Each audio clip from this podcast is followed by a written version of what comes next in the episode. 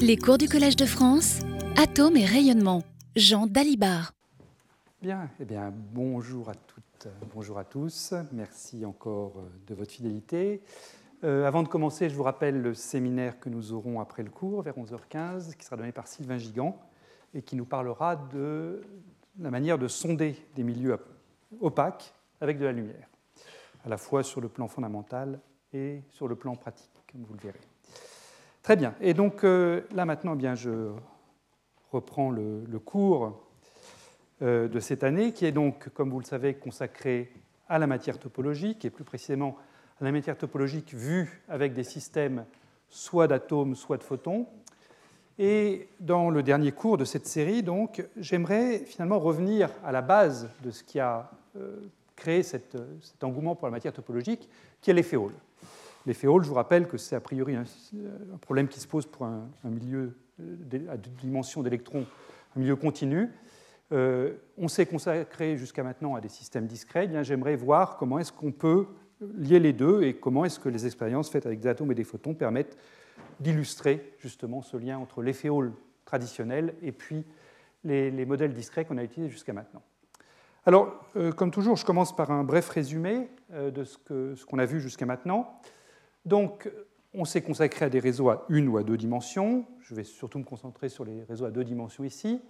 Et ce qu'on a vu, c'est deux manifestations physiques bien différentes pour euh, caractériser la topologie d'un matériau. Plus précisément, on a considéré des matériaux qui étaient périodiques, donc avec une structure d'énergie euh, sous forme de bandes, et on s'est intéressé à des bandes pleines. Et une première manifestation de la topologie d'une bande d'énergie, eh ça consiste à remplir cette bande d'énergie complètement, donc, je suis dans le plan ici, XY, appliquer une force selon une des deux directions du plan, disons Fx, et on constate qu'on a un courant non nul et quantifié selon la direction perpendiculaire Y, JY. Plus précisément, la relation entre JY, le courant de particules, donc mesurant nombre de particules par unité de longueur et par unité de temps, euh, c'est égal à sigma yx fx, et la conductivité sigma yx, elle est quantifiée, c'est simplement 1 sur le quantum d'action physique quantique, 1 sur 2 pi bar, fois un nombre entier c, qui est le nombre de Chern entiers associés à la bande. Donc ça, c'est ce qu'on a vu ensemble euh, au cours précédent. Euh, une autre manifestation de cette topologie non triviale, c'est-à-dire de ce nombre de Chern non nul associé à une bande d'énergie, possible quand cette bande est topologique, c'est l'existence d'états de bord.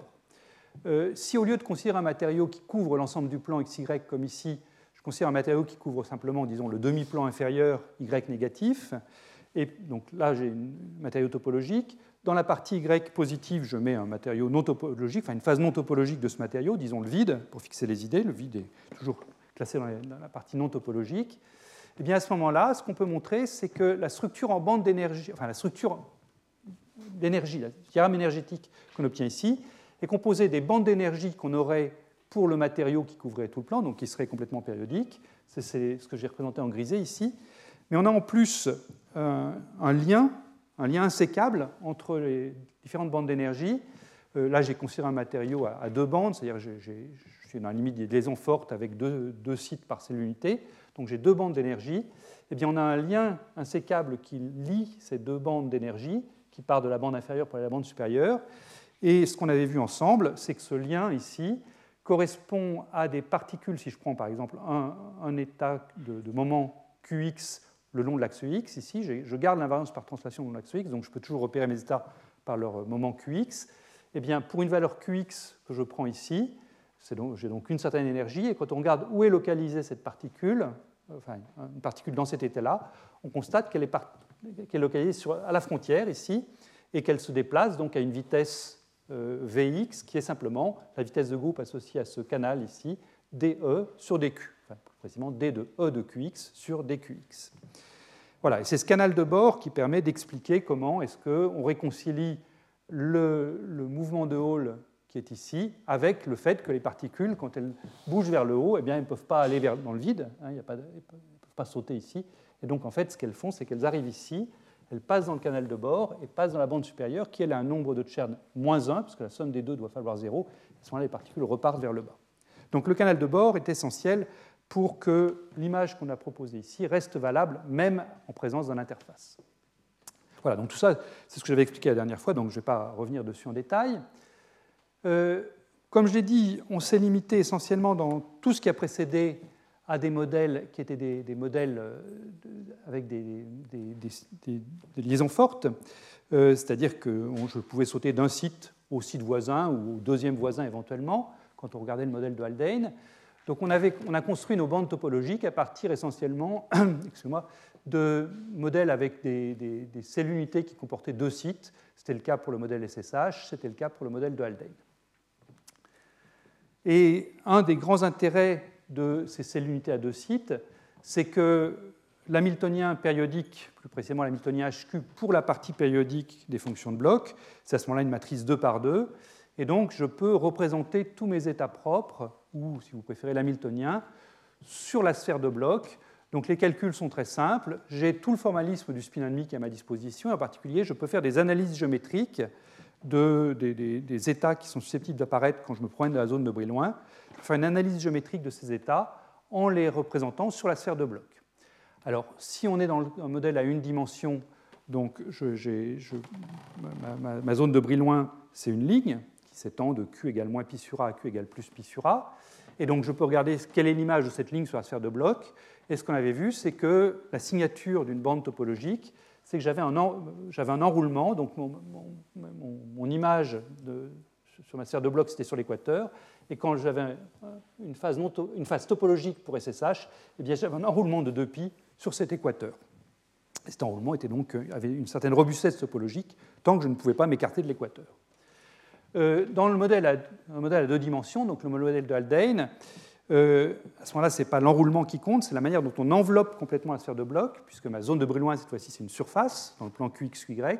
Je projette cette surface QXQY sur la sphère de bloc, et ce qu'on trouvait, c'était qu'on avait une bande topologique quand la sphère de bloc était complètement enveloppée, et enveloppée d'une manière que j'avais qualifiée d'indéfroissable, c'est-à-dire que je ne pouvais pas déformer cet enveloppement en un seul point. L'enveloppement était complet. Voilà, donc euh, ça c'est ce qu'on avait fait ensemble. Donc euh, c'était très agréable parce qu'on pouvait travailler avec des, systèmes, donc des cellules unités à deux sites, donc des matrices 2 par 2, c'est très simple. Mais le, but maintenant, c'est d'aller au-delà de ça et c'est de faire le lien avec un modèle qui est un modèle continu, qui est le modèle de l'efféole original, comme je disais en introduction, c'est-à-dire un problème où j'ai un gaz 2D d'électrons, par exemple confiné dans un puits quantique, c'est-à-dire que le mouvement selon l'axe Z est complètement gelé, mais les électrons bougent librement dans le plan XY. Et quand je dis qu'ils bougent librement, ils bougent librement parce qu'ils n'ont pas de potentiel, mais il y a néanmoins un champ magnétique B selon l'axe Z, donc perpendiculaire au plan, qui vient euh, modifier leur trajectoire par rapport à des particules complètement libres. Et dans ce cas-là aussi, on obtient une conductance de Hall quantifiée, euh, sigma yx. Et donc, ce que j'aimerais faire dans ce dernier cours, c'est commencer par faire le lien entre les modèles discrétisés qu'on a vus jusqu'à maintenant, qui étaient des modèles, encore une fois, avec euh, deux sites par cellulité, et puis ce, modèle continu. Alors, voilà le plan de ce qu'on va faire. Je vais commencer donc par un modèle qui fait le lien entre modèle, les modèles discrets et les modèles continus ce sera également un modèle discrétisé, mais avec des cellules unités qui, auront, qui seront beaucoup plus grandes que simplement deux sites par cellule.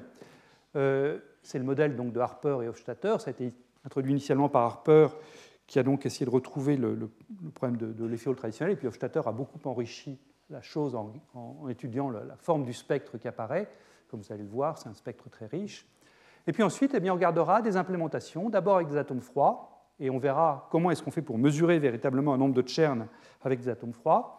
On verra également des implémentations photoniques, donc on retrouvera les canaux de bord et euh, un laser topologique. J'ai déjà parlé un petit peu de laser topologique à une dimension euh, il y a quelques, quelques, semaines, mais là on verra un laser topologique à deux dimensions. Et puis je conclurai très brièvement euh, par quelques perspectives qui sont ouvertes quand on utilise la structure interne d'un atome.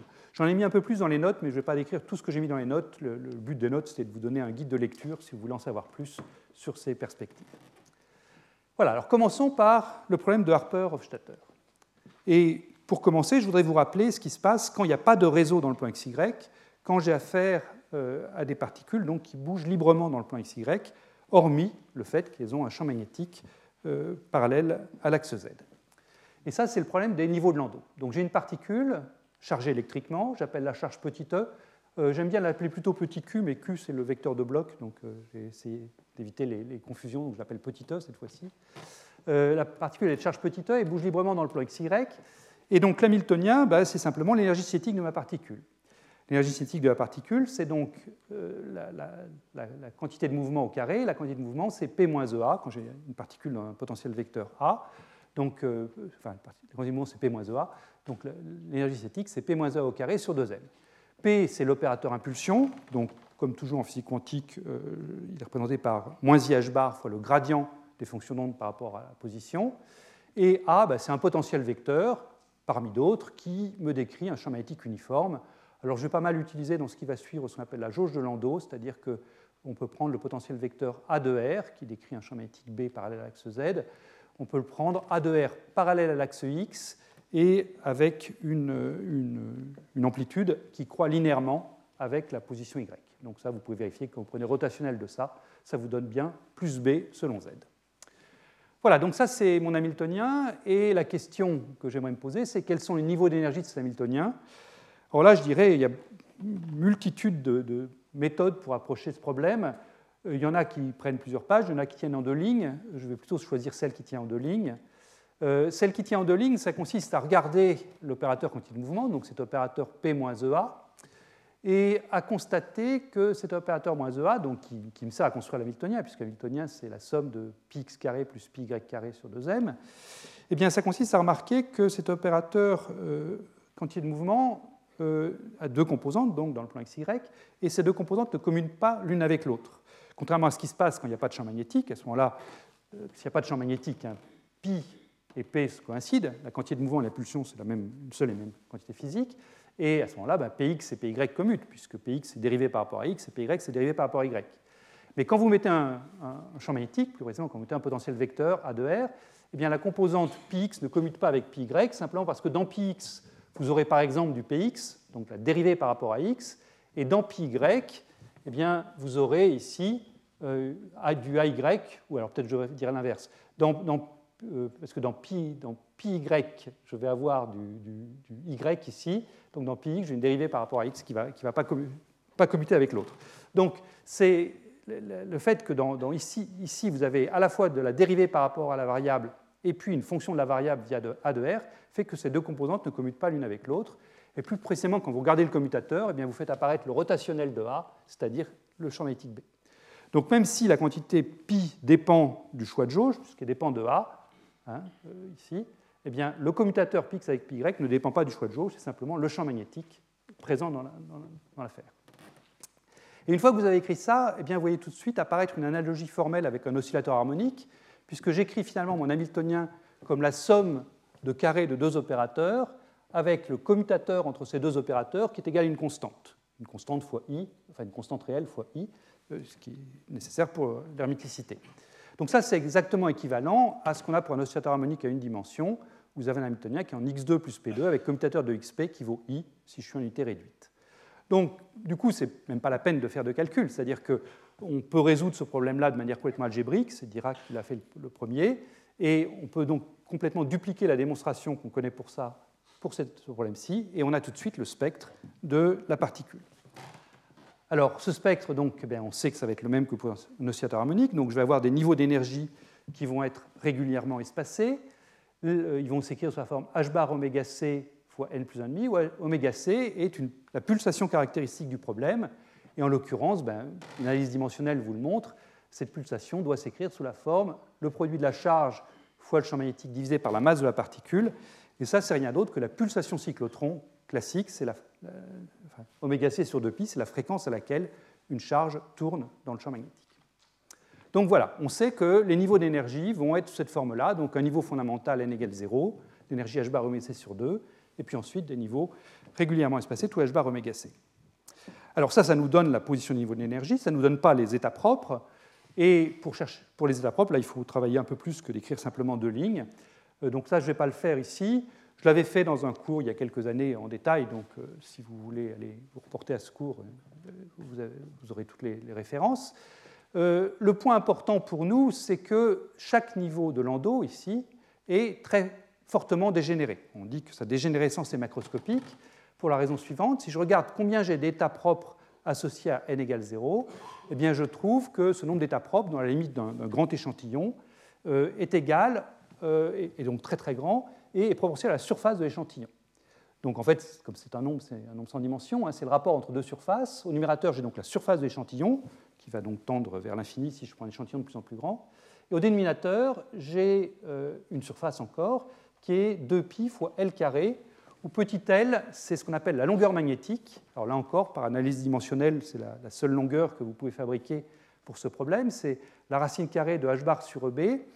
Et pour le comprendre physiquement, cette longueur magnétique, on peut donc se poser le problème du mouvement cyclotron classique d'une particule dans un champ magnétique. Donc euh, un mouvement cyclotron, c'est une certaine extension delta x, et puis ça se produit à une certaine vitesse delta v. Et si vous vous posez la question euh, de l'orbite cyclotron la plus petite possible, compatible avec l'inégalité de Heisenberg, delta x fois m delta v, qui doit toujours être supérieur à h bar, ben, vous trouvez une taille minimum à l'orbite cyclotron. Et cette taille minimum, eh ben, c'est précisément à des facteurs de près petit l. Donc petit l, finalement, vous pouvez le voir comme l'orbite cyclotron élémentaire dans un champ magnétique de taille b, de valeur b. Voilà, donc chaque niveau ici est macroscopiquement dégénéré, ce qui veut dire qu'en fait, je peux très bien voir ces niveaux comme des bandes d'énergie. Hein. C'est vraiment des bandes d'énergie, simplement au lieu d'avoir des bandes d'énergie qui ont une certaine largeur, eh c'est des bandes d'énergie qui sont infiniment plates. Voilà. Et on peut également, si on connaît les états propres, ça je ne vais pas le faire non plus, mais on peut le faire, euh, calculer le nombre de Chern associés à cette bande d'énergie, comme on l'a fait pour toutes les bandes d'énergie qu'on a rencontrées jusqu'à maintenant, et on trouve que chaque qu'un des niveaux de Landau a un nombre de Chern, C égale 1. Voilà. Donc C égale 1 pour ici, C égale 1 pour là, etc. Voilà. Et c'est ça que j'aimerais qu'on retrouve maintenant avec un problème discrétisé. Alors, comment est-ce qu'on va discrétiser notre problème? Eh bien, ce qu'on va faire, c'est qu'on va, plutôt que donc supposer que la particule bouge continuellement sur, dans le plan XY, on va se donner un réseau qui peut être un réseau carré ou triangulaire. Je vais le prendre carré ici, mais on peut très bien faire la théorie du problème sur un réseau triangulaire si vous préférez. Donc je discrétise mon, plan ici, et euh, donc j'ai des sites AJ qui sont euh, repérés par deux, deux, entiers, JX et JY, ici. Je prends comme maille de mon réseau petit a. Et je mets donc dans une logique de liaison forte, c'est-à-dire que l'état d'une particule dans ce plan est entièrement déterminé par le fait de dire qu'elle est sur le site AJ ou sur le site AJ' ici. Donc l'hamiltonien du mouvement qui décrit le mouvement de cette particule dans le plan, c'est simplement, s'il n'y a pas de champ magnétique, simplement un hamiltonien tunnel où je saute d'un site J au site voisin J', comme cela. Et je sais que les, cet, hamiltonien-là a, comme spectre une seule bande d'énergie. On l'avait vu ensemble il y a quelques semaines, hein, c'est une bande d'énergie qui a une largeur 8J, c'est-à-dire que les énergies vont entre moins 4J à plus 4J. Voilà. Et euh, si je regarde le mouvement au fond de la bande, eh bien, je retrouve le mouvement d'une particule libre. Simplement, comme j'ai discrétisé le problème, mes énergies cinétiques ne vont pas jusqu'à plus l'infini et sont limitées par cette largeur de bande. C'est classique, c'est habituel quand on discrétise un problème euh, initialement euh, continu. Alors comment mettre un champ magnétique là-dessus? Eh bien, mettre un champ magnétique sur un problème de, liaison forte comme ça, ben ça c'est quelque chose qu'on a déjà vu ensemble plusieurs fois. Euh, finalement, qu'est-ce que ça veut dire d'avoir un champ magnétique en physique quantique? Un champ magnétique en physique quantique, euh, une manière qui est euh, nécessaire et suffisante pour le décrire, c'est de se dire que si j'ai ma particule qui bouge dans le plan XY en présence d'un champ magnétique Z, eh bien, dire que j'ai un champ magnétique, c'est dire que si je prends ma particule et si je lui fais suivre un contour dans le plan XY, cette particule accumule, en, plus de la phase dynamique euh, puissance moins IET sur h bar, elle accumule une phase géométrique proportionnelle à la surface du contour que j'ai occupé. Ça, c'est équivalent à dire que j'ai un champ magnétique. Le, champ magnétique en physique quantique, c'est vraiment ça. C'est donner une phase géométrique aux particules, phase géométrique sur un contour proportionnel à l'aire du contour. C'est ce qu'on appelle la phase de Aronoff-Bohm, hein, que j'ai déjà décrite plusieurs fois. Donc, comment est-ce qu'on va décrire cette, présence de ce champ magnétique dans un modèle de liaison forte comme ça? Eh bien, on va dire qu'il faut que la particule accumule une phase et se balade sur un contour qui va donc être maintenant composé de, petits segments de bord de, ce carré -là, de ces carrés-là. Donc, pour ça, eh bien, je vais remplacer les éléments de matrice grand J que j'ai ici, qui sont des nombres réels, a priori positifs, euh, je vais les remplacer par des nombres complexes, c'est-à-dire que je vais donner à grand J une certaine phase euh, et cette phase, je vais l'écrire, ça va être une phase qui va être différente pour chacun des liens de ce réseau, a priori. Donc c'est une phase gamma pour sauter du site J, repéré par les entiers Jx et Jy, vers le site J', qui est un site voisin, repéré par les entiers J'X, J'Y. Voilà, donc prendre en, compte le champ magnétique sur ce modèle discrétisé, c'est simplement donc aller donner les bons coefficients de phase, gamma, ici, au, J qui figure dans cette somme. Voilà. Et le, rôle de ce vecteur de phase, encore une fois, c'est d'assurer que la phase de Aronoff-Bohm sera correcte sur n'importe quel contour. Alors comment faire ça?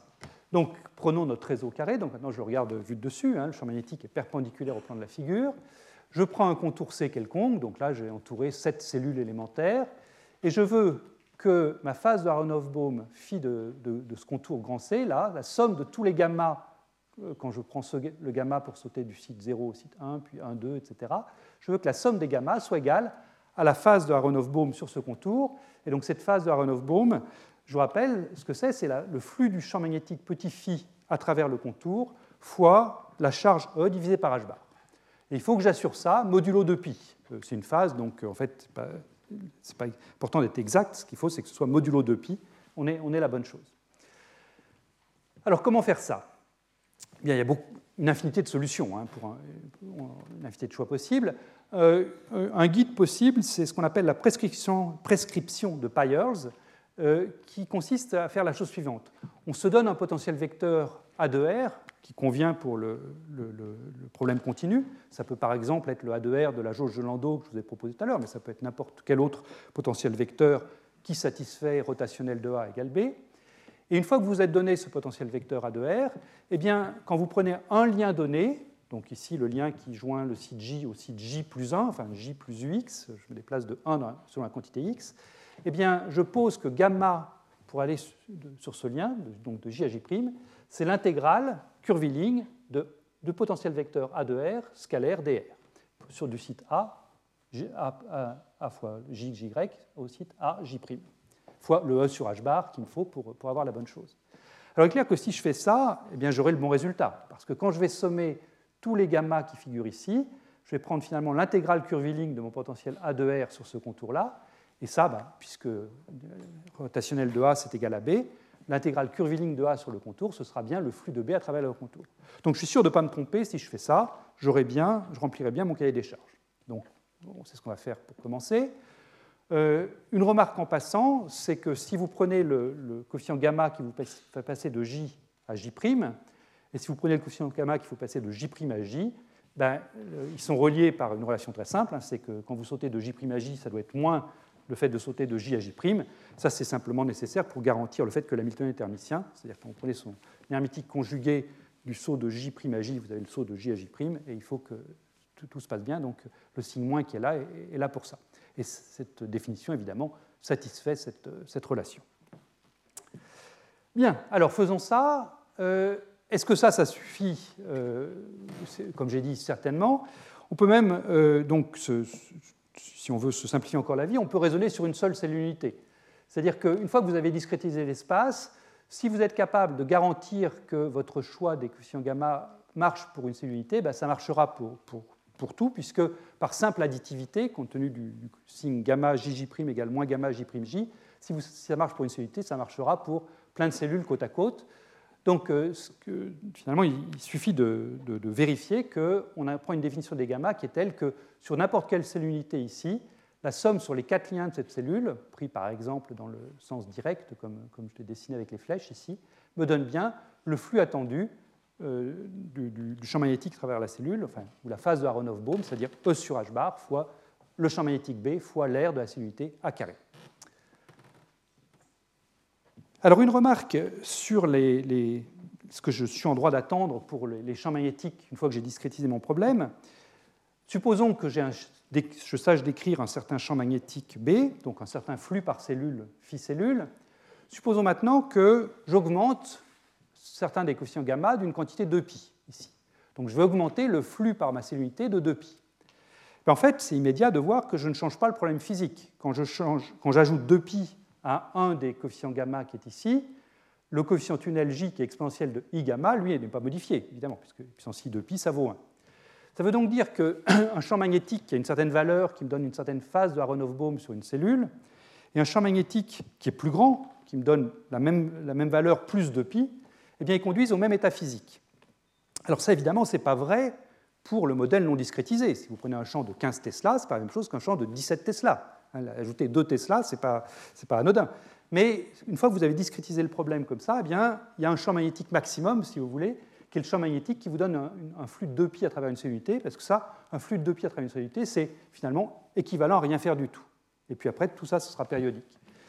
Et si vous voulez comprendre cette, euh, finalement d'où ça vient, cette, ce fait que discrétiser quand même, ça, limite les champs magnétiques maximaux, eh bien, vous pouvez vous dire que finalement, dire que je vais vers des champs magnétiques de plus en plus grands, ça veut dire que je vais prendre des orbites de cyclotrons de plus en plus petites. Mais à partir du moment où j'ai discrétisé mon problème, bah, il y a une taille minimale possible pour les orbites de cyclotrons. Ça n'a pas de sens d'aller considérer une orbite cyclotron qui ferait que 1 centième de ma cellulité. Donc le fait de discrétiser le problème, c'est bien, ça va nous simplifier la vie, mais néanmoins ça a une conséquence importante, c'est que j'impose une taille minimale à toutes mes longueurs, qui est le pas du réseau, et donc des champs magnétiques très grands qui auraient tendance à créer des, tailles plus petites, des orbites cyclotrons plus petites, et eh bien ceux-là, je ne saurais pas les décrire. Alors, il faut quand même être, euh, euh, confiant. Euh, si vous prenez un solide normal, un solide normal, il a une cellule unité qui fait typiquement un angstrom, hein, c'est la distance entre deux atomes dans un solide. Si vous vous dites quel est le champ magnétique qu'il faut que je mette pour avoir un flux de, une phase de Aronoff-Bohm de 2pi sur une cellule qui fait un angstrom carré, ça vous fait des champs magnétiques qui font des milliers et des milliers de Tesla. Donc c'est des choses qui ne sont pas du tout accessibles expérimentalement. Donc c'est une limitation, bien sûr, mais au moins, si on se limite à des solides ordinaires, ce n'est pas une limitation importante parce que les champs magnétiques qu'on est capable de décrire restent tout à fait euh, pertinents pour, ce qu'on fait expérimentalement. Donc, euh, traditionnellement, puisque ce flux, on va le limiter à. On va explorer la zone de. enfin, pas le flux, la phase de Aronoff-Bohm, on va explorer la zone entre 0 et 2pi, sachant qu'après, tout sera périodique. Eh bien, on écrit cette phase de Aronoff-Bohm sur une cellule unité sous la forme 2pi fois alpha, où alpha est un nombre qu'on va choisir entre 0 et 1, sachant que 1 sera équivalent à 0, puisque la phase d'Aronoff-Bohm sera, sera 0 ou 2pi. Et donc on va prendre alpha entre 0 et 1, et typiquement, vous allez voir, je vais pas mal utiliser l'exemple alpha égale 1 quart, qui est simplement euh, pertinent pour, les expériences qui vont suivre. Alors qu'est-ce que ça donne précisément quand on prend un alpha égale 1 quart? Alors un quart, je le précise, vous remarquerez que c'est un nombre rationnel que je prends. Hein. Ça, jouera un rôle dans la suite. Euh, donc, quand on remplace le coefficient tunnel J, en l'absence de champ magnétique, par ce coefficient tunnel grand, J exponentiel de I gamma en présence de champ magnétique, a priori, puisque tous les gammas de JJ' sont différents les uns des autres, ça, ça me fait perdre la périodicité du problème. Hein. Donc, euh, ça, me rend malheureux, ça, parce que si je perds la périodicité de mon problème, si j'ai des, liens qui sont différents partout sur mon réseau, j'ai plus le théorème de Bloch qui peut me guider pour chercher les états propres, les énergies propres, donc la, situation devient très compliquée. Heureusement, si on prend des, des, alphas qui sont simples, comme un quart, plus précisément si on prend des alphas rationnels, c'est là que ça joue, eh bien, on récupère malgré tout une certaine périodicité. La perte n'est pas complète ici, on récupère une périodicité. Donc voyons comment pourquoi est-ce qu'on regagne quand même une périodicité si on prend des alphas rationnels, plus précisément alpha égale 1 quart. Donc alpha égale 1 quart, je vous rappelle, hein, c'est une phase de Aronoff-Bohm qui vaut 2 pi fois 1 quart, donc qui vaut pi sur 2 par cellule. Donc comment est-ce que je peux représenter ça? Quels sont les coefficients gamma que je dois prendre? Ben, On va prendre le choix de jauge euh, de Landau, que j'ai indiqué tout à l'heure, un potentiel vecteur A parallèle à l'axe X ici, et qui croît linéairement avec Y, cause de ce coefficient moins BY ici. Euh, et on va, faire la prescription, on va utiliser la prescription de Pyers. Donc, pour trouver les, coefficients tunnels euh, qui sont écrits ici, grand J exponentiel gamma, eh bien, le gamma que je vais prendre, ça va être l'intégrale curviligne de A de R sur un lien qui lie un site donné à son voisin. Et encore une fois, je me limite ici à des sauts entre proches voisins. Je ne suis pas en train de faire la même chose que ce que j'avais fait pour le modèle de Haldane, où j'avais introduit des sauts au second voisin. Là, on va avoir des cellules unités qui vont être plus grandes que, ce qu'on avait pour le modèle de Haldane, mais au moins on n'aura que des sauts entre proches voisins. Donc euh, finalement, il y a toujours un aspect simple dans un des deux modèles et un aspect plus compliqué. Là, je me limite à des sauts entre proches voisins. Il n'y aura pas d'autres sauts dans mon, dans mon, modèle. Alors, qu'est-ce que ça me donne, cette prescription de Pyers ben, Je vous dis, A est parallèle à l'axe X. Donc déjà, je sais que si je prends l'intégrale curviligne de A sur un axe vertical, comme ça, parallèle à Y, ben ça, ça va me donner, cette intégrale curviligne va me donner 0.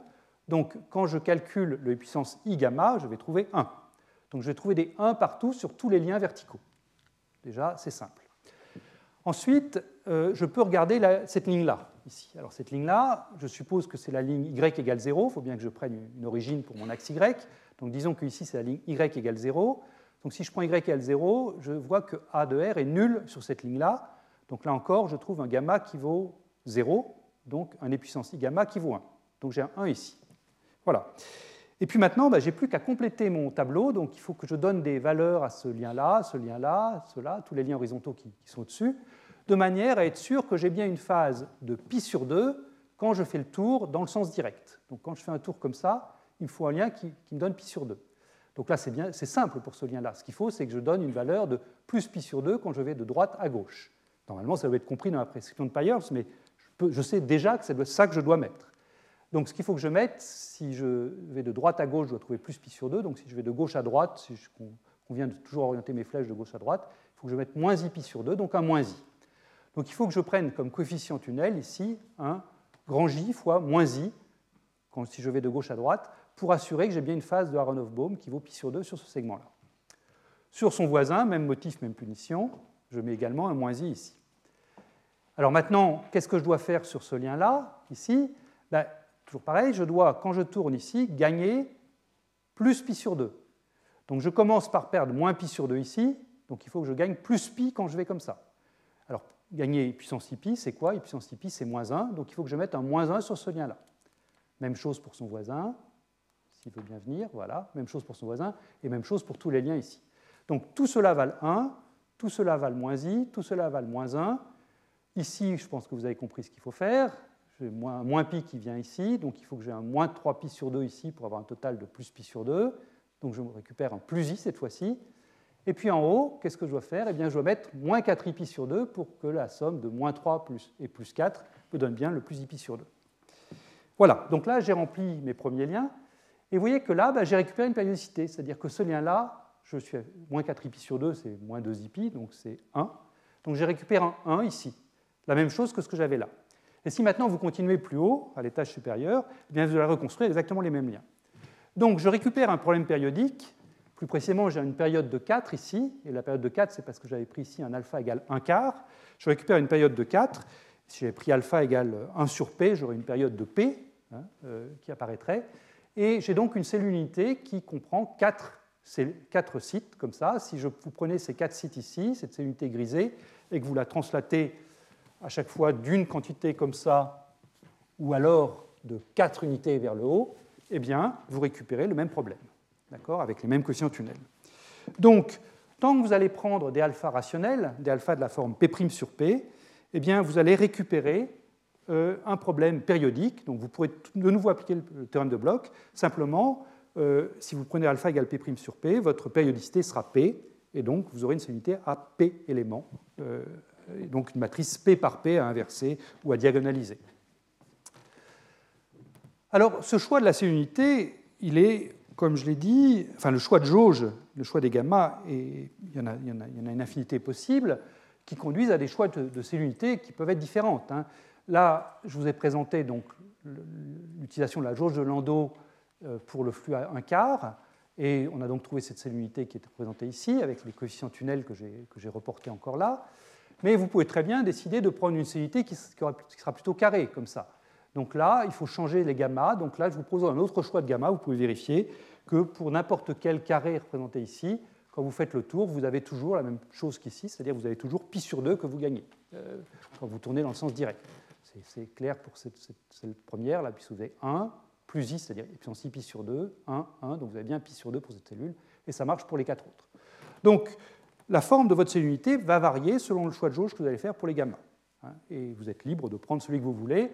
Tous les choix de jauge, évidemment, vont conduire aux mêmes propriétés physiques, c'est-à-dire le même spectre, le même nombre de Chern. Si vous concluez que votre bande est topologique pour un choix de jauge, elle sera aussi topologique pour l'autre choix de jauge, ou alors c'est qu'il y a un problème, mais à ma connaissance, il n'y en a pas. Donc tout va bien. Et puis maintenant, si vous dites comment est-ce que je vais faire pour retrouver le, problème continu, euh, eh bien le problème continu, ça correspond donc à des tout petits champs magnétiques B, euh, enfin des tout petits flux de Aronoff-Bohm par cellule unité. C'est là que le problème continu devient quasiment indiscernable du problème discret. Donc ça correspond à aller prendre des coefficients alpha qui sont de plus en plus petits, c'est-à-dire des, plus en plus petits flux par cellule unité, des alphas de la forme, disons, 1 sur P, où P est un entier, Et à ce moment-là, bah, j'aurai des cellulités qui seront de plus en plus grandes, mais la discrétisation sera de moins en moins sensible et je retrouve ma limite continue comme ça. Alors, avant de vous donner le, cas général des alphas donc, euh, rationnels, euh, je vous en dis un petit peu plus sur le flux égal 1 quart. On peut donc faire tous les calculs euh, sans, aucune difficulté. Hein. C'est analytique pour ce que je suis en train de présenter ici. Donc, vous avez une matrice 4 par 4. si vous voulez donc résoudre, trouver les énergies, vous avez, puisque vous avez un problème de périodicité 4, vous avez une matrice 4 par 4 à diagonaliser. Euh, et vous trouvez un spectre qui est comme ça. C'est un spectre qui est symétrique par rapport à l'énergie nulle. C'est une équation bicarrée pour trouver les énergies. Et donc je l'ai fait ici euh, en prenant la jauge de Landau. Donc c'est euh, ce choix que j'ai fait d'une une cellulité qui a une petite dimension selon X et une grande dimension selon Y. Hein, c'est ce que j'avais dessiné tout à l'heure. Donc la zone de Brillouin, elle, elle va être au contraire grande selon X et petite selon Y, puisque c'est l'espace de Fourier. C'est ce que vous voyez ici, une, une dimension selon selon x quatre fois plus grande que la dimension selon y. Vous pouvez choisir de faire le calcul dans la jauge carrée que je montrais sur la diapositive précédente. À ce moment-là, vous avez euh, une zone de Brillouin qui est également carrée. Et euh, c'est assez simple de montrer que ce que vous retrouvez, ce que vous avez ici et ce que vous avez là, c'est la même chose, simplement avec un réarrangement des, différents, domaines. Euh, que dire de, ce, de d'énergie? C'est l'unité à quatre sites, donc on a quatre bandes d'énergie. C'est-à-dire que la bande initiale, qui avait une largeur 8J, elle est scindée en quatre bandes d'énergie. Euh, j'ai dit que c'était symétrique par rapport à E égale 0. On trouve que les, deux bandes euh, centrales se touchent en des points de Dirac. Euh, peut-être que ça se voit mieux ici. Il y a quatre points de Dirac par celle unité, ici. On trouve également que la bande fondamentale est presque plate, ici. alors le fait qu'elle soit presque plate, ça ne doit pas être une surprise si vous vous dites que 4, c'est grand devant 1, c'est-à-dire qu'un quart, c'est déjà une bonne approximation de la limite continue, ben, vous attendez à retrouver les niveaux de Landau. Et je vous ai dit tout à l'heure, les niveaux de Landau, c'est des bandes plates, complètement plates. Donc le fait qu'on retrouve à alpha égale un quart, c'est-à-dire quelque chose qui commence déjà à être pas grand, petit devant 1, euh, qu'on commence à trouver des bandes qui sont presque plates, ben, ce n'est pas une surprise. C'est-à-dire qu'on s'attend à trouver les, niveaux de Landau, encore une fois, donc euh, c'est bien que la bande ne soit pas, soit pas trop dispersive ici. Trouver des bandes plates, c'est aussi intéressant si vous mettez des interactions et si vous cherchez des états fortement corrélés. Euh, dans tout le cours, là, cette année, je me limite pratiquement tout le temps à des problèmes sans interaction, hormis peut-être quand j'ai discuté les problèmes des modes de Majorana. Mais un des buts, et je le redirai en conclusion, c'est d'aller vers des états où les interactions jouent un rôle, donc où j'ai des états fortement corrélés qui apparaissent comme état fondamental dans mon Hamiltonien. Et à ce moment-là, c'est bien d'avoir des bandes plates. Parce que les interactions qui créent les corrélations entre particules elles sont toujours en compétition avec l'autre énergie du problème, qui est l'énergie cinétique, c'est-à-dire la dispersion de la bande d'énergie.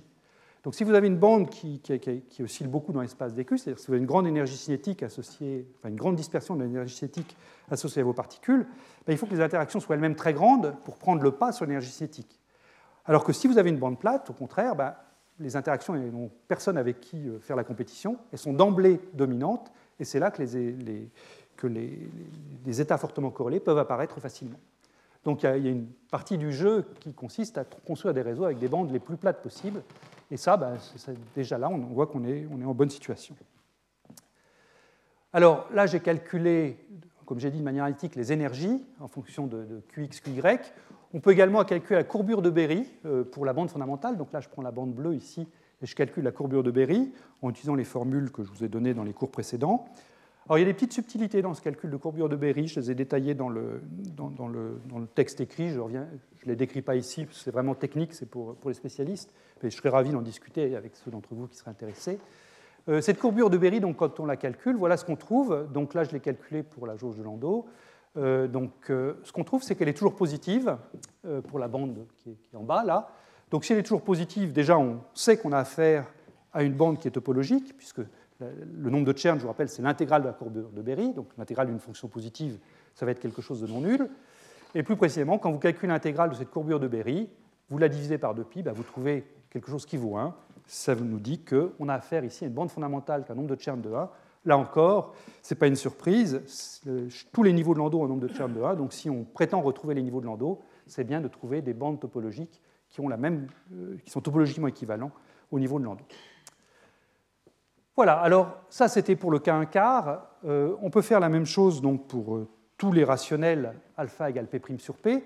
On peut également se poser le problème d'un alpha irrationnel, mais à ce moment-là, alpha irrationnel, donc je n'ai plus de périodicité. Donc là, ça devient un problème vraiment compliqué. C'est beaucoup plus un problème de, de, mathématiques qu'un problème de physique à ce moment-là, ou en tout cas de physique mathématique. Et ça, je ne me, pas sur ce terrain. Donc, mais si on prend un alpha rationnel, et plus simplement si on prend alpha égale 1 sur p, ben, il y a des, toute une série de résultats assez simples. Ces résultats, ils avaient tous été compris dans ce fameux article de Taules de 1982, que j'ai déjà cité souvent, hein, l'article qu'on appelle TKNN, nom nos initiales des quatre auteurs. Euh, donc ils avaient vraiment pris ce, modèle de Harper-Hofstadter pour, euh, comme, comme, banc d'essai de leur, théorie de l'effet quantique. Euh, donc si on prend alpha égale 1 sur p, ce que trouve TKNN, c'est donc qu'on a une cellule unité à P site, ça c'est pas une surprise, c'est ce que je vous ai dit il y a quelques minutes. Donc la bande d'énergie, qui était une largeur 8J pour B égale 0, elle va se scinder en P bandes. Ces P bandes sont toujours symétriques par rapport à E égale 0, c'est ce que j'avais trouvé pour 4, mais c'est vrai généralement. Et elles se groupent de cette manière-là. Euh, vous avez deux bandes centrales euh, pour P paires. Hein. Vous avez deux bandes centrales qui sont en contact avec des, euh, points de Dirac, c'est ce qu'on a vu pour P égale 4, mais c'est vrai pour tous les P pairs auxquels on peut songer. Les, bandes inférieures, donc P sur 2 moins 1 bande inférieure ici, ont chacune un nombre de Chern C égale 1. par symétrie, les P sur 2 moins 1 bandes supérieures ont également un nombre de Chern C égale 1. Et si vous vous souvenez, un des résultats que j'ai énoncé la dernière fois, que quand vous partez dans un modèle de liaison forte d'une bande et que vous la, scindez en, plein de, sous-bandes, la somme des nombres de Chern doit toujours valoir 0. Ça veut dire que ces deux bandes centrales-là, alors je ne peux pas définir un nombre de Chern euh, de manière individuelle pour cette bande-ci et celle-là, parce que comme elles se touchent en des points de Dirac, les intégrales sont mal définies, mais en revanche, je peux définir un nombre de Chern pour le paquet de deux. Hein. et le, nombre de Chern pour ce paquet de deux bandes, là, bah, c'est juste ce qu'il faut pour compléter euh, c'est le nombre de Chern qui valent 1 pour que la somme vaille, bien 0. Donc vous trouvez moins P plus 2 pour le nombre de Chern de ce paquet de deux bandes ici. Voilà. Et donc euh, ici, vous voyez apparaître plein de bandes avec un nombre de Chern de C égale 1. Euh, ces bandes sont de plus en plus étroites quand vous allez prendre P qui va devenir grand. Et donc c'est comme ça qu'on retrouve donc la limite continue des niveaux de Landau. Alors ça, ça se voit encore mieux sur ce très beau spectre-là, spectre appelé papillon de Hofstadter, c'est en fait, je crois, la thèse de Douglas Hofstadter. Et ce papillon, ben, c'est quoi? Ben, C'est exactement ce que je vous ai dit jusqu'à maintenant, mais avec une représentation qui, je trouve, est toujours euh, admirable. On devrait en faire des, tableaux. Euh, Qu'est-ce que vous voyez ici? Ben, Vous voyez ici alpha. Donc alpha, je vous rappelle, c'est ce qui me caractérise le flux. Hein. la phase de Aronoff-Bohm, c'est 2pi fois alpha. Donc là, j'ai pris des alphas qui sont des rationnels. J'ai pris tous les nombres rationnels p' sur p entre 0 et 1 avec un dénominateur qui reste inférieur à 100, mais bon, ça, couvre, ça fait déjà pas mal de nombres.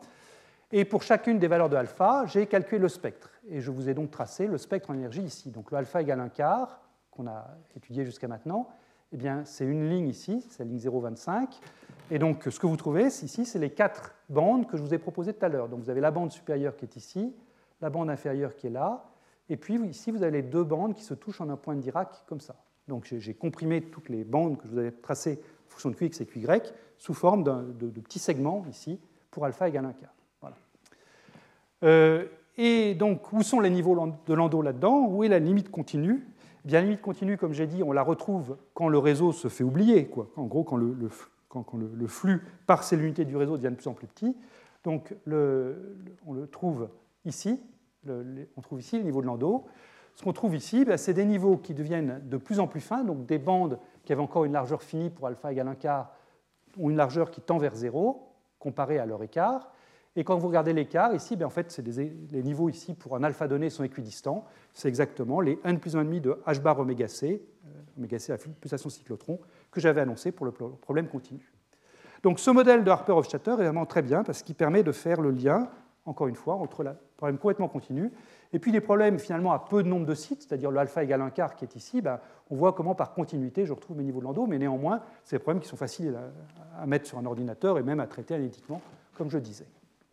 Voilà, alors il y aurait des, heures à passer sur ce spectre. Hein. C'est un spectre qui a une nature fractale, c'est-à-dire que si vous zoomez sur des petites parties du spectre, vous le retrouvez, etc.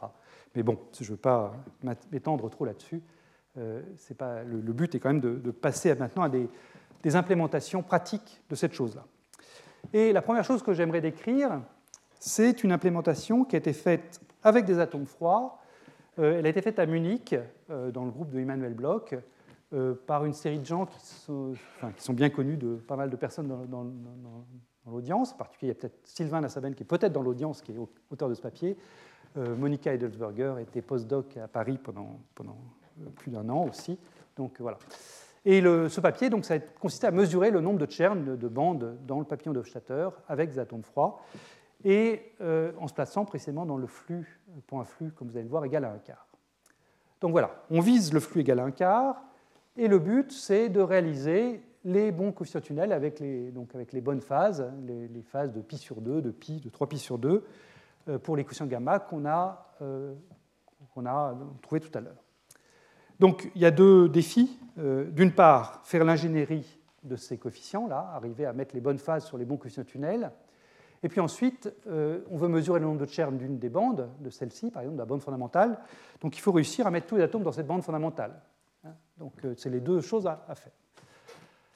Alors pour ça, la technique utilisée à Munich, c'est une technique qu'on a déjà rencontrée dans ce cours, c'est une technique de super réseau.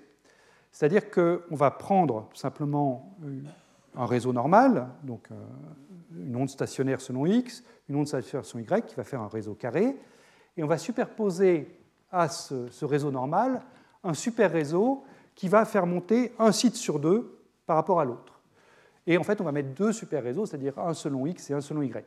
Donc, si vous prenez le super réseau selon y, par exemple, eh bien, il va faire monter cette ligne, toutes les énergies de cette ligne-ci par rapport à cette ligne-là ou cette ligne-là. Donc, c'est ce le profil qui est représenté ici. Il y a un écart d'énergie plus delta ici entre toutes ces énergies-là et puis l'énergie ici, l'énergie tout au-dessus. De la même façon, vous faites la même chose selon X, vous mettez un autre super réseau qui va faire monter l'énergie de cette colonne-là par rapport à l'énergie de cette colonne-ci ou de celle complètement à droite. Une quantité grand delta plus petit delta. Donc comme ça, vous obtenez des choses qui sont modulées dans l'espace, donc vous avez finalement, vous créez comme ça vos quatre sites, c'est-à-dire que ce site-ci n'est pas du tout déplacé, ni par le réseau euh, vertical ni par le réseau horizontal. Ce site-là va être déplacé seulement par lui, ce site-là sera déplacé seulement par lui, et ce site-là sera déplacé par les deux à la fois. Et tout ça, c'est périodique. Donc vous construisez comme ça, à la main, votre périodicité 4 par 4 avec ces super réseaux. C'est pour ça que j'ai fait ce choix de jauge ici, c'est lui qui est bien adapté à décrire ce type d'expérience. Alors comment est-ce qu'on procède pour mettre tous les atomes dans la bande fondamentale et avoir cette bande topologique? Donc on compare d'un réseau carré, tous les coefficients sont égaux, on ajoute un super réseau le long de l'axe X, donc ce super réseau le long de l'axe X avec une énergie grand delta, ça va me laisser invariant les colonnes, la colonne AC, ça va me monter la colonne BD, et puis tout ça c'est périodique, hein. la colonne suivante serait invariante, la colonne encore après serait, montée, etc. Puis je raisonne sur juste une cellule, donc ça laisse invariant AC, ça fait monter BD de la quantité delta. Et si je choisis delta grand devant le coefficient tunnel J, eh bien, je vais bloquer complètement l'effet tunnel le long de la ligne AB. Je vais conserver un effet tunnel le long des lignes verticales. Un atome sur A peut sauter sur C et réciproquement. Un atome sur B peut sauter sur D réciproquement, mais en revanche, je n'ai pas d'effet tunnel AB ou CD. Maintenant, il s'agit de créer un lien ici avec une certaine phase. Et cette phase, on va précisément la créer en modulant le réseau. Et cette modulation va donc restaurer l'effet tunnel qu'on avait perdu ici, mais comme la modulation se fait avec une certaine phase, elle va en même temps venir imprimer sa phase sur le coefficient tunnel. Donc on commence par bloquer l'effet tunnel, et puis ensuite on le remet, mais on le remet avec un terme dépendant du temps, qui lui met une phase, et c'est cette phase-là qui va s'imprimer sur le coefficient tunnel. Donc on va moduler le réseau, alors on fait une modulation qui est résonante, c'est-à-dire qu'on module le réseau précisément à la fréquence qu'il faut pour faire un saut résonant de A vers B. Donc on module la fréquence delta sur le pH bar. Et comme c'est une modulation, donc un cosinus oméga t plus phi, eh bien la phase et puissance phi va se mettre sur le coefficient tunnel. Alors je ne vous fais pas la démonstration ici, c'est une démonstration qui est très voisine de ce que j'avais fait la dernière fois quand j'avais étudié comment est-ce qu'on, précisément en modulant le réseau, on pouvait mettre des phases de Haldane, hein, dans, le, modèle de Haldane. Donc là, c'est un peu la même gymnastique. Ce n'est pas complètement la même chose parce que là, on prend une modulation qui est résonante, alors que euh, dans le cours de la semaine dernière, j'avais au contraire pris une, modulation qui était à haute fréquence, et j'ai fait un développement perturbatif en puissance de 1 sur h bar oméga. Donc là, c'est un autre infiniment petit dans le, développement, mais je dirais mathématiquement, quand même, il n'y a, pas une grosse différence. Euh, c'est fait dans les notes hein, et euh, je vous donne des références. Donc si vous voulez en savoir plus, vous pouvez aller, regarder ces références.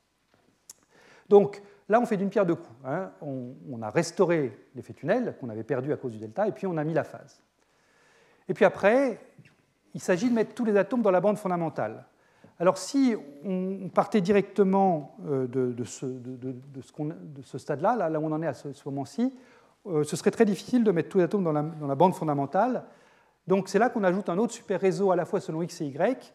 Et cet autre super réseau, il, crée donc cette, différence d'énergie petit delta entre les différents sites. Plus précisément, il va venir baisser l'énergie de A de la quantité moins delta. Donc A sera un site plus bas en énergie que tous les autres. C et D euh, ne vont pas être modifiés. Et D va être monté de plus delta ici. Donc ce petit delta, il n'est pas dans le modèle de Harper-Hofstadter, mais il est là pour la préparation. Il est là pour m'assurer que j'arrive à bien mettre tous mes atomes dans la bande fondamentale. Et les choses vont s'éclairer, j'espère, sur, cette dernière diapositive sur le protocole. Donc, on commence par un delta, petit delta, qui est grand et positif. Donc tous les atomes vont se mettre sur le site A. C'est-à-dire que je prends, disons, un condensat de Bose-Einstein, je mets mes particules dans le réseau, avec ce réseau comme ça, et là, eh bien, les atomes, c'est une simple déversement, les atomes vont se mettre sur le site le plus bas en énergie, ils se mettent sur un site A. Et puis ensuite, eh bien, on va diminuer delta pour l'amener à delta égale 0 pour retrouver la de Harper-Hofstadter. C'est-à-dire qu'à ce moment-là, en delta égale 0, eh j'aurai tous mes coefficients tunnels comme il faut grâce à la modulation, et tous mes sites auront la même énergie. Donc c'est ce qui est fait à Munich, et ça c'est un diagramme que je leur ai emprunté dans l'expérience, dans leur publication. Donc ici vous avez la valeur du coefficient petit delta, ici. Vous commencez par un petit delta qui est grand et positif, donc qui vaut 4 fois l'effet tunnel, grand J. Donc la bande fondamentale ici, vous avez toujours 4 bandes, mais la bande fondamentale c'est essentiellement les atomes dans le site A. Donc ça c'est ce que je vous ai dit, les atomes on les déverse dans le site A et ils y sont. Et puis ensuite on va balayer doucement le coefficient petit delta pour rentrer dans la région topologique. Cette chose-là, ce n'est pas topologique. Là, hein. Ça, c'est une bande qui est une bande tout à fait banale. Donc, quand on va rentrer dans la région topologique, euh, ici, le nombre de Chern vaut 0. Je veux finir avec un nombre de Chern 1. Donc, il n'y a pas de mystère. Il y a un moment où les la bande fondamentale doit venir toucher la bande au-dessus, et puis ensuite, elles vont se reséparer. Et c'est comme ça que les deux bandes vont devenir topologiques. Au départ, elles ont tout un nombre de Chern nul, et c'est au moment où elles se touchent et qu'elles se reséparent que celle du bas acquiert un nombre de Chern égal à 1, et puis celle du haut va acquérir un nombre de Chern égal à moins 1. Donc c'est ce qui se passe, mais euh, ce, point de contact-là donc, est une singularité, mais si les atomes sont dans la bande fondamentale, il n'y a pas de raison qu'ils n'y restent pas, au moins en majorité.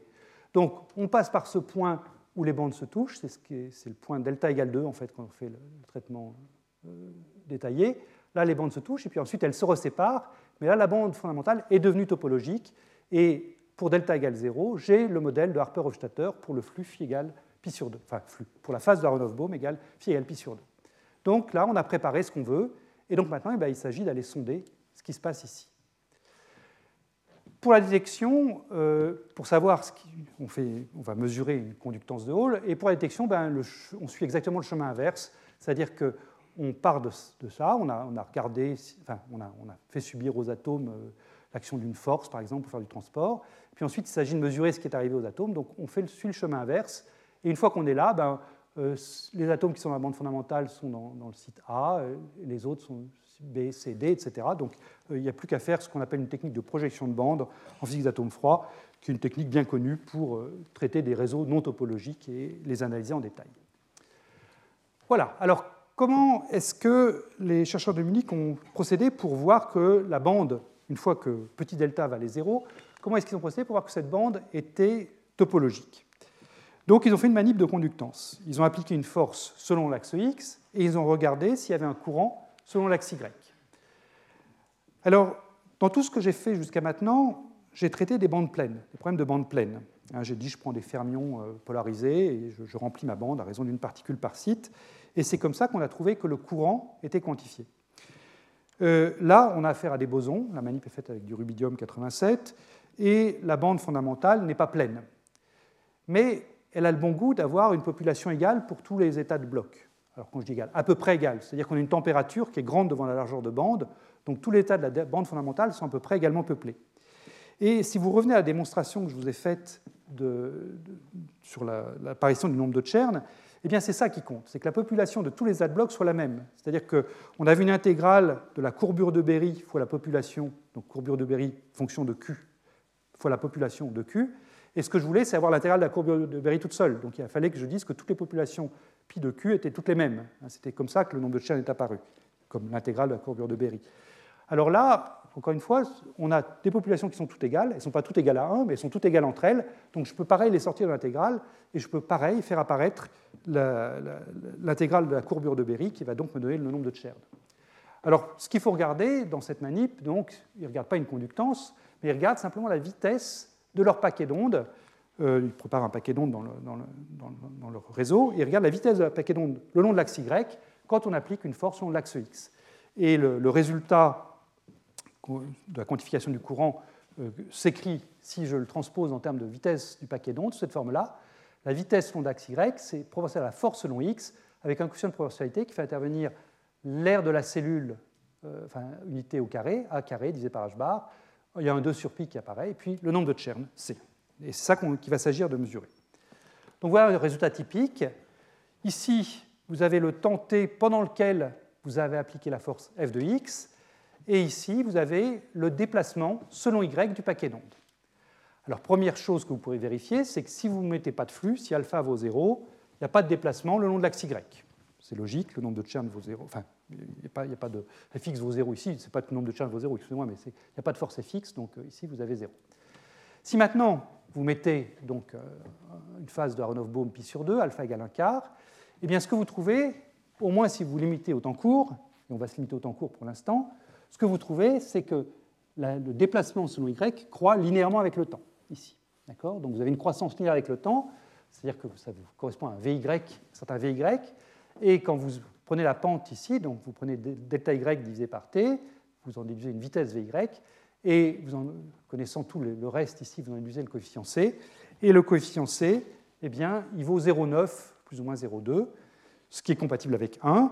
Euh, la précision n'est pas excellente, et sera meilleure dans un instant, je vous le, dirai, mais déjà, on, voit qu'on euh, a effectivement une conductance qui est, non nulle, un, effet Hall là-dessus.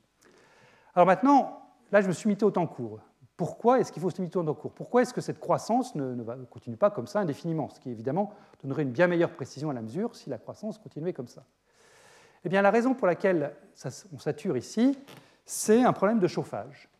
On a un problème de chauffage parce que, je vous l'ai dit, pour avoir un coefficient tunnel non réel, pour avoir une phase et puissance I gamma qui apparaît en phase de J, on doit moduler le réseau. Et cette modulation du réseau, au niveau de la particule unique, il n'y a pas de problème. On peut écrire un Hamiltonien effectif qui est tout à fait pertinent. Mais dès que vous avez affaire à des, une assemblée de particules en interaction les unes avec les autres, eh bien à ce moment-là, quand il se produit une collision entre particules en présence de cet Hamiltonien secoué, vous pouvez avoir de transfert d'énergie entre le micro-mouvement des particules lié à la modulation rapide que vous implémentez à votre réseau, vous appliquez à votre réseau, et puis le mouvement lent des particules. C'est une chose qui est bien connue dans la physique des pièges à ions. Euh, on piège des ions avec des pièges de pôle où on met également un micro-mouvement aux ions. Quand, tant que vous avez qu'un seul ion dans votre piège, tout se passe bien. Mais dès que vous en mettez beaucoup, eh bien là, à ce moment-là, vous avez également du chauffage lié à ce transfert de l'énergie du micro-mouvement vers euh, les mouvements lents de vos particules. Et donc là, c'est ça qui se passe. C'est-à-dire que vos particules, au lieu de rester dans la bande fondamentale, là où vous les avez préparées grâce au protocole que j'ai décrit tout à l'heure, eh bien, à cause de cette modulation temporelle combinée aux interactions, vos particules passent vers l'état ici, puis l'état là, puis l'état là, et finalement, au temps long, vous vous retrouvez avec les quatre bandes également peuplées. Donc finalement, vous arrivez à un système qui a la température infinie, puisque pour un système comme ça, température infinie, c'est simplement donner la même population à tous les états accessibles.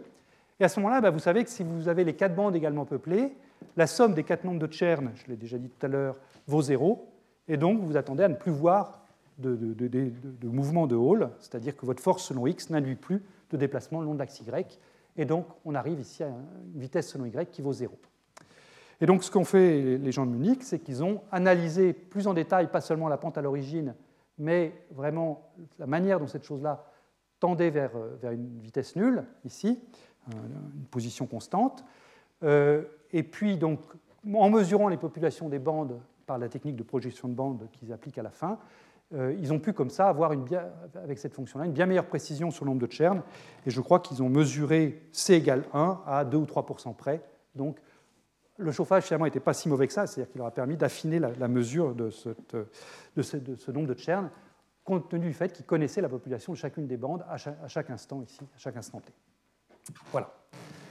Donc ça, c'est une vraiment jolie expérience parce qu'on mesure directement un nombre de Chern grâce à ça.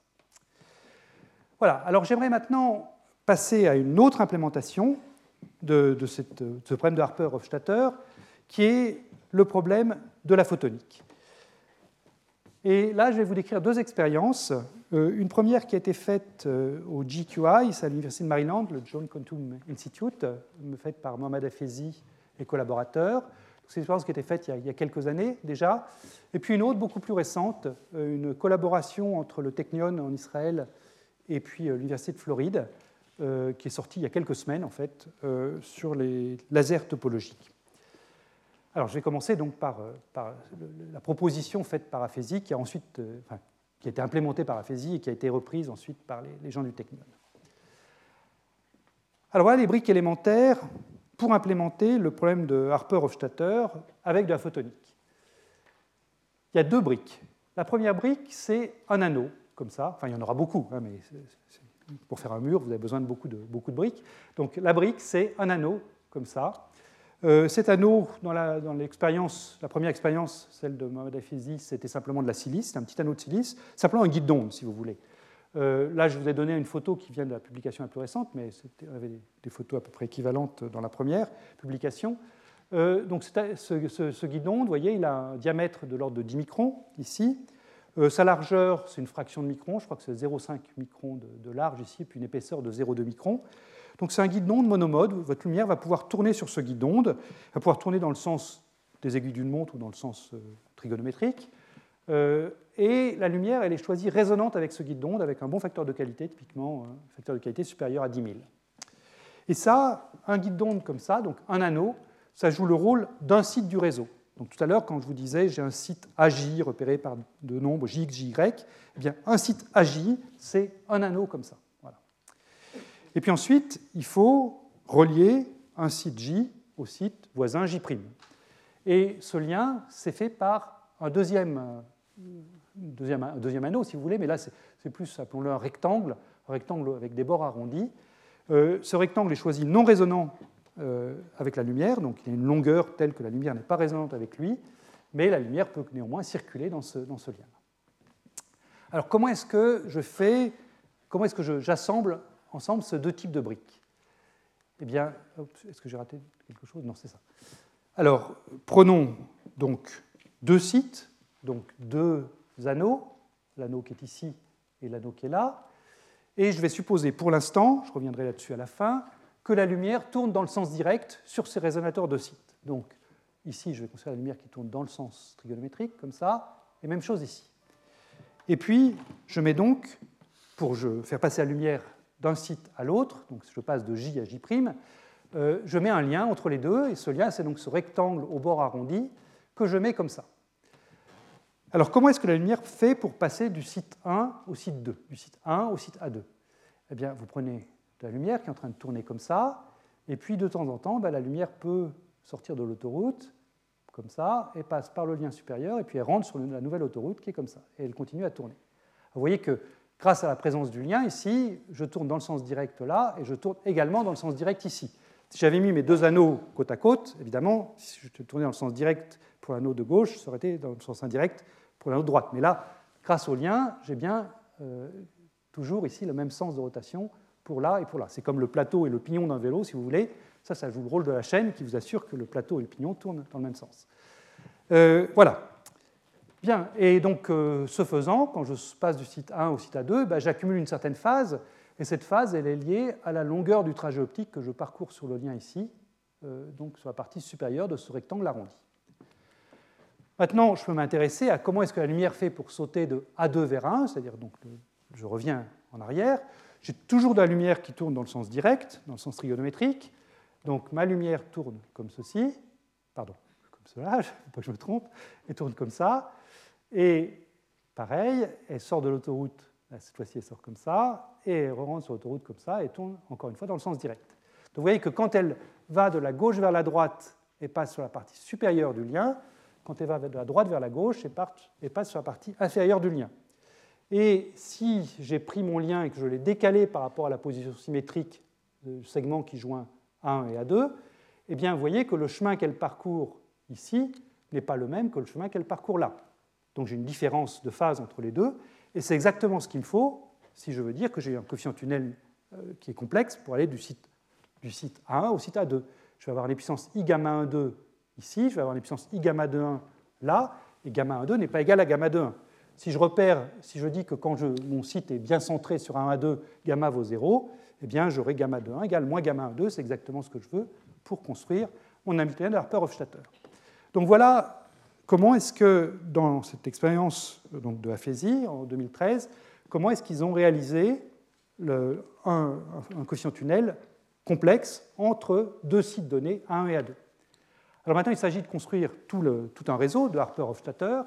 Donc voilà comment ils ont procédé. Donc là, c'est une ligne du réseau qui est ici. Hein. Là, c'est une deuxième ligne du réseau, etc. Et on va implémenter la jauge de Landau qu'on a vu ensemble tout à l'heure. Donc, ce qu'on va faire, c'est que on ne veut pas mettre de phase sur les liens verticaux. Donc, ces liens-là, on va bien les centrer sur le, le, segment A1 à 3. Celui-là, on va bien le centrer sur le segment A2 à 4. Et en revanche, on va décaler tous les liens de cette ligne-là d'une certaine quantité x1,2. On va décaler tous les liens de cette quantité-là d'une certaine quantité x3, 4.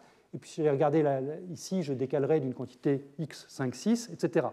Et x1,2 n'est pas égal à x3, 4, qui n'est pas égal à x5, 6, etc. Et ce faisant, eh bien, si donc x3, 4 n'est pas égal à x1,2, gamma 3, 4, la phase que j'accumule quand je saute de 3 à 4, n'est pas la même que gamma 1, 2, la phase que j'accumule quand je saute de 1 à 2.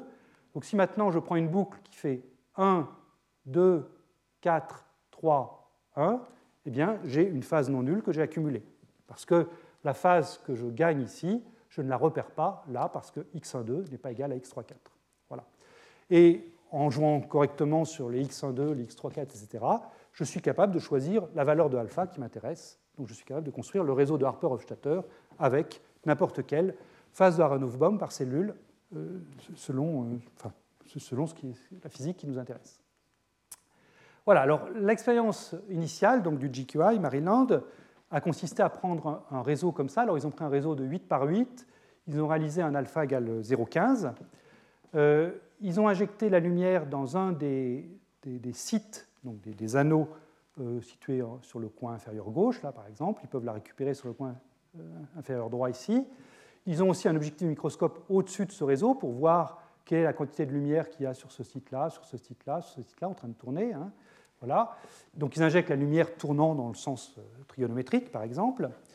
Et euh, ce qu'on voit, eh c'est très joli. Donc là, je vous donne simplement un des nombreux exemples de ce qu'ils mettent dans leur article.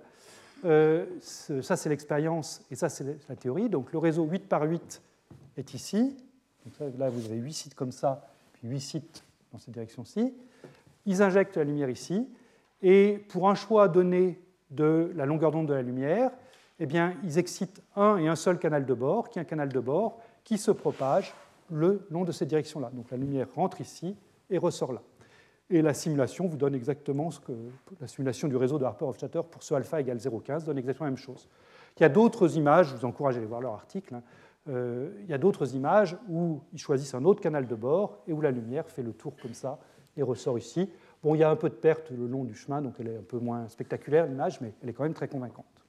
Voilà, donc ça c'est la, manip qui a été faite donc, au GQI. Alors, à ce stade, vous pourriez avoir une interrogation, ce serait une interrogation tout à fait légitime, c'est que là, je suis en train de vous sortir des états de bord chiro, donc je vous dis, la lumière, vous voyez, il y a des états de bord où la lumière prend simplement le, segment du bas. Euh, donc, on a l'impression qu'on a, quelque chose qui viole l'invariance par renversement du temps. Alors, a priori, il n'y a rien d'impossible à violer l'invariance par renversement du temps, mais il faut mettre des éléments qui violent l'invariance par renversement du temps. En optique, ce qui viole l'invariance par renversement du temps, c'est par exemple l'effet Faraday. L'effet Faraday, vous, mettez, prenez des, matériaux qui ont une constante de Verdet euh, appréciables. Vous les placez dans un grand champ magnétique et vous trouvez que la polarisation tourne quand la lumière se propage. Ça, ça viole la inversion de temps, mais vous avez mis un champ magnétique qui lui-même viole la inversion de temps, c'est-à-dire qu'il viole le retour inverse de la lumière, en gros. Mais là, si vous réfléchissez bien, j'ai rien mis qui viole la variance par inversion du temps. Là, c'est de la silice. Il n'y a, rien qui, viole ça. Alors, comment ça se fait qu'on arrive à, malgré tout, sortir euh, des états de bord chiro euh, Eh bien, c'est parce que, je vous ai dit, je considère la lumière qui tourne dans le sens trigonométrique, dans le sens direct. Hein. Et en ce faisant, je me suis limité à la moitié des configurations possibles. Certes, c'est vrai que si je prends la lumière qui tourne dans le sens direct, eh bien, je vais suivre ce lien-là par la partie supérieure. Mais si pour exactement la même euh, configuration d'anneau, je prenais la lumière qui tourne dans le sens indirect, dans le sens des aiguilles d'une montre, comme ça, eh bien maintenant, pour passer du site 1 au site 2, je tourne comme ça maintenant, ben là, il faut que je suive le bord inférieur de l'anneau. Et je me retrouve dans le sens montre de nouveau ici. Donc, si je prends l'ensemble des configurations possibles, tourner dans le sens direct ou tourner dans le sens indirect, Là, à ce moment-là, je récupère la variance par renversement de temps. Il n'y a rien qui, la viole. Simplement, je me suis limité ici à une sous-classe des événements possibles qui sont la lumière dans le sens direct. Si je passe à la lumière dans le sens direct, je change alpha en moins alpha.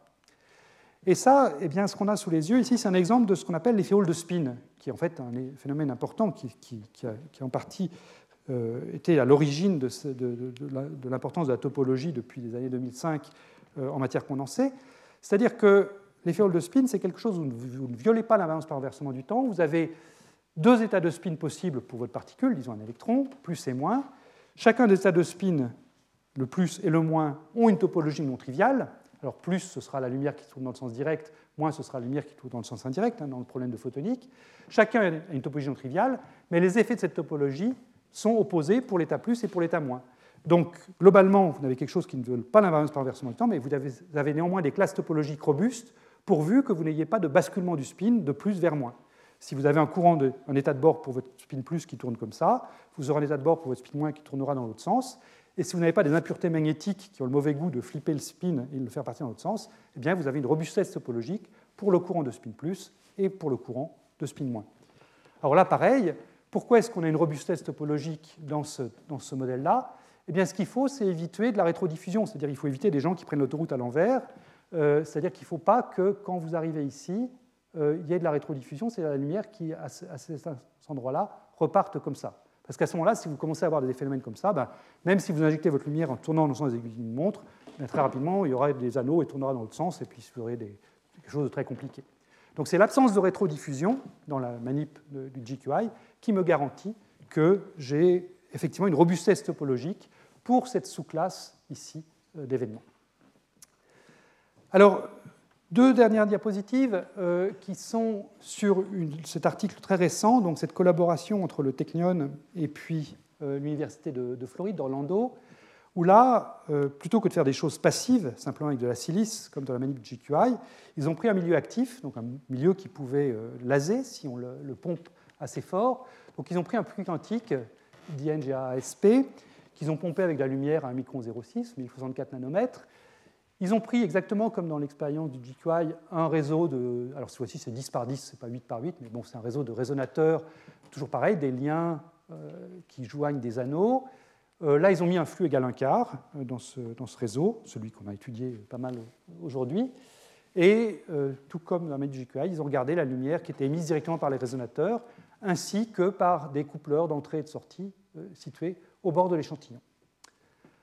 Et voilà ce qu'ils ont trouvé. Donc, là, ce qui m'intéresse ici, c'est l'effet laser. Donc, on éclaire ce, matériau ici. On éclaire, en fait, en éclairant essentiellement le bord d'échantillon. C'est les, anneaux qui sont, euh, qui sont, surlignés en rouge, là. C'est sur cela qu'on envoie de la lumière. C'est sur cela qu'on va créer de l'inversion de population. Et c'est là qu'on va voir si l'effet laser se produit. Alors, ce qu'on fait, commence par faire, c'est regarder l'effet laser, regarder la puissance de sortie du laser en fonction de la puissance de pompe, c'est-à-dire la puissance injectée sur les sites en rouge. Là. Donc vous avez ici en abscisse la puissance de pompe en kilowatts par centimètre carré, et puis ici vous avez l'intensité de sortie.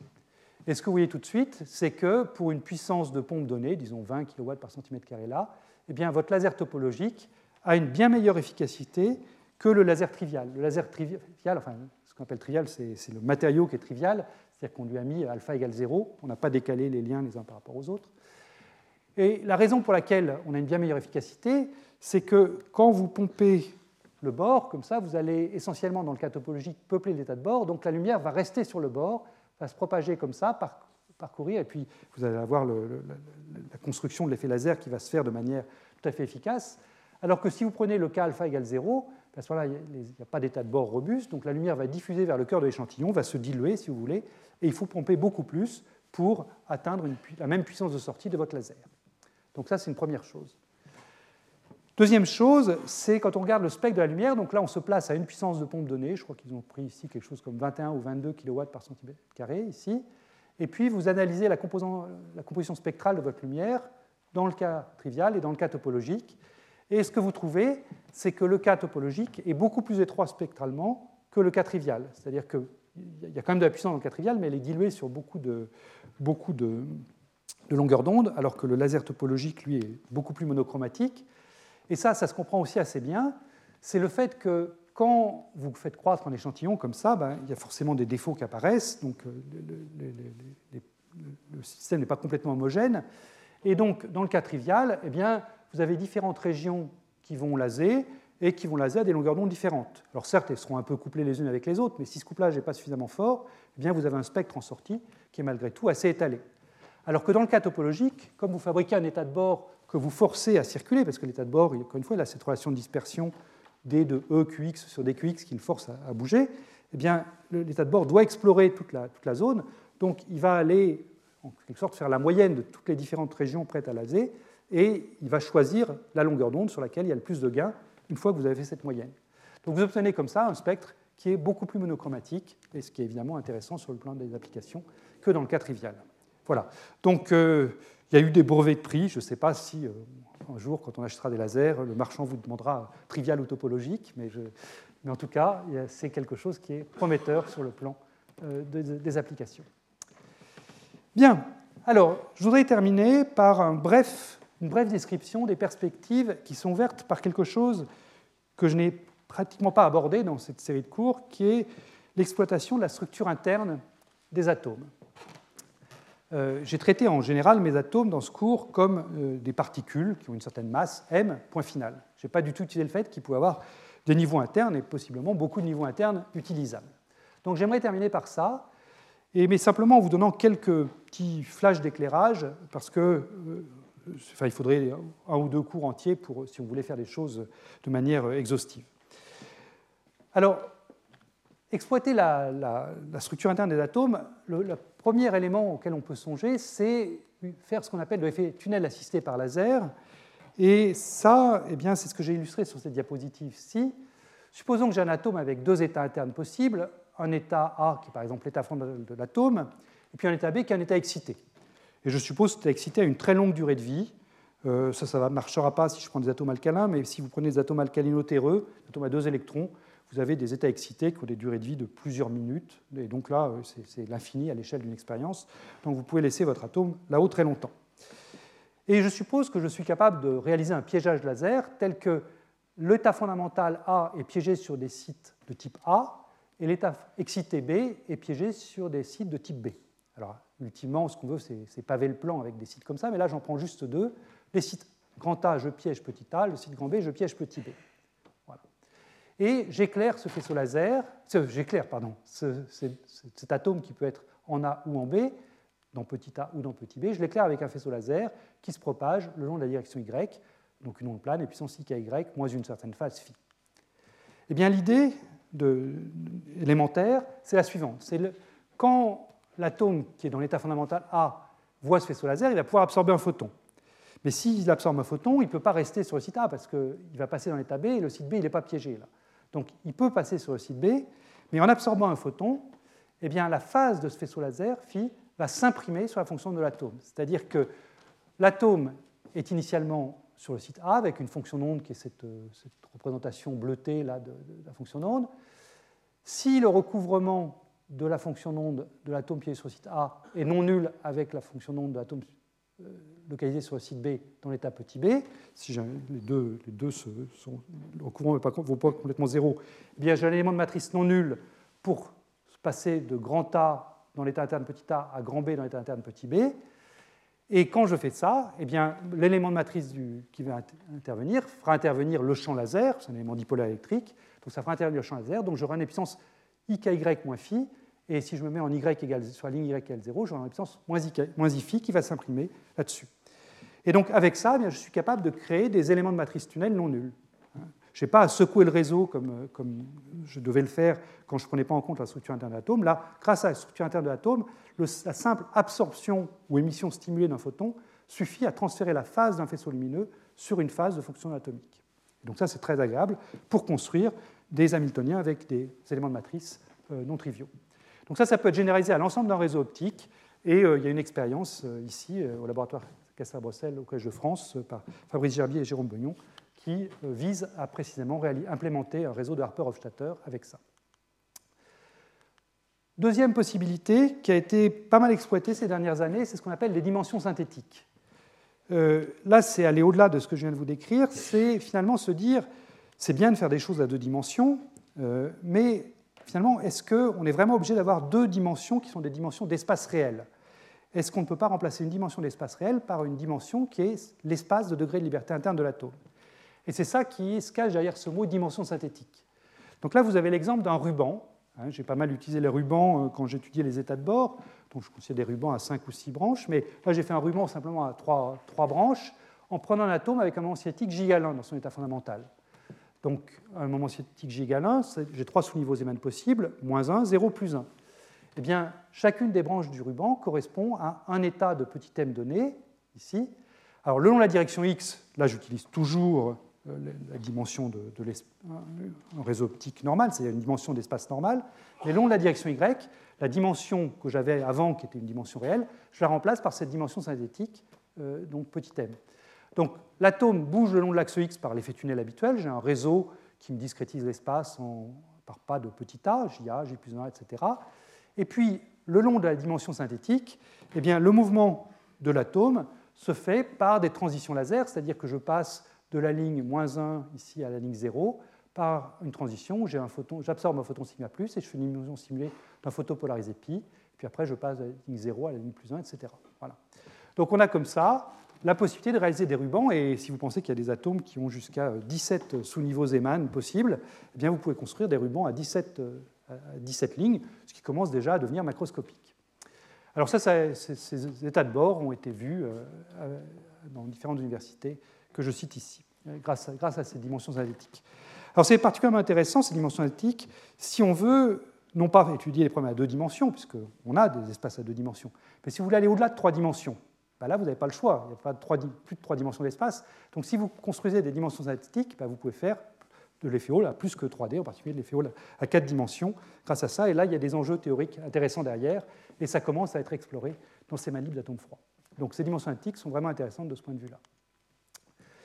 Une dernière chose que je voudrais signaler, c'est quelque chose qui n'a pas été beaucoup exploré euh, pour l'instant sur le plan expérimental, mais qui, à mon avis, est prometteur, ça mérite euh, qu'on continue à y réfléchir.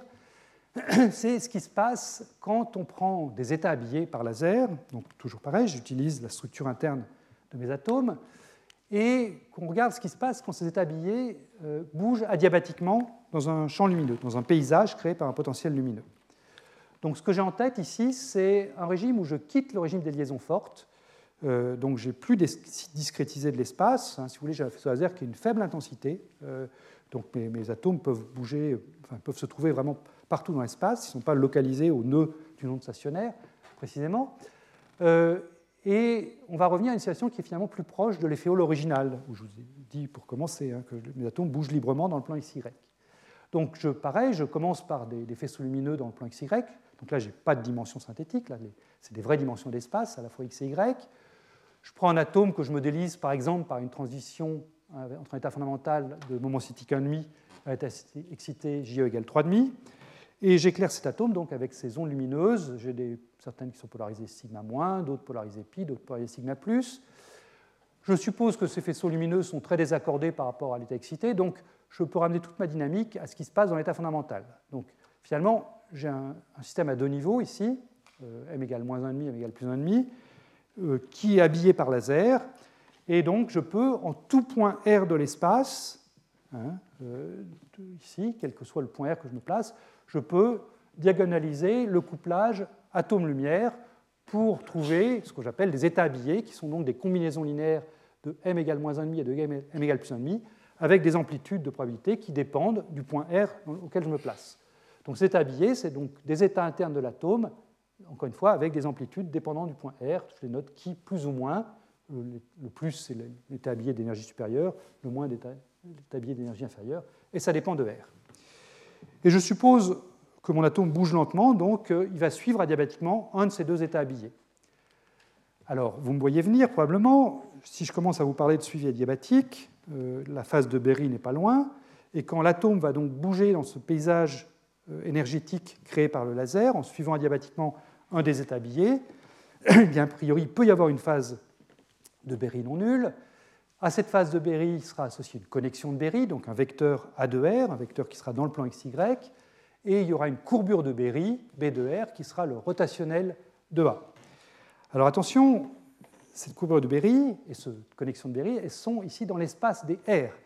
Jusqu'à maintenant, j'ai toujours travaillé avec des courbures de Berry et des connexions de Berry dans l'espace des Q, c'est-à-dire que j'étais dans un régime de liaison forte et je vous disais, j'explore ma zone de Brillouin, donc QX, QY, en appliquant des forces et des choses comme ça. Ce qui était pertinent à l'époque, c'était des connexions de Berry et des courbures de Berry dans l'espace des impulsions, des, moments. Euh, là, c'est différent. Là, je prends un atome au point R et puis il bouge lentement, et donc j'ai une connexion, une courbure de Berry dans l'espace R. C'est pour ça que d'ailleurs je ne note pas oméga de R, c'est parce que je veux éviter toute confusion avec le oméga de Q que j'avais avant. Donc là, la courbure de Berry, je la note B. Donc ce B de R, finalement, il joue le rôle d'un champ magnétique artificiel, euh, c'est-à-dire que, qui est dans l'espace des positions. Donc c'est exactement comme pour le problème de l'effet Hall quantique. Hein. Dans les problèmes de l'effet Hall quantique, vous avez votre, votre électron qui bouge dans un champ magnétique B. Bah là, j'ai mon atome qui bouge dans un champ magnétique B de R créé par ce faisceau lumineux. Et une question intéressante, c'est est-ce qu'il y a des réseaux périodiques, donc complètement périodiques, pour lesquels le champ magnétique B de R va donner naissance à des bandes topologiques. Puisque mon atome bouge dans un réseau périodique, j'ai des bandes d'énergie. Eh bien, est-ce que ces bandes d'énergie peuvent être topologiquement non triviales? Alors la réponse est positive, elle a été apportée par Nigel Cooper en 2011, et il y a pas mal d'exemples qui sur le papier marchent bien, euh, encore faut-il les implémenter dans un laboratoire, et ça encore une fois ça, reste à faire, il y a pas mal d'exemples.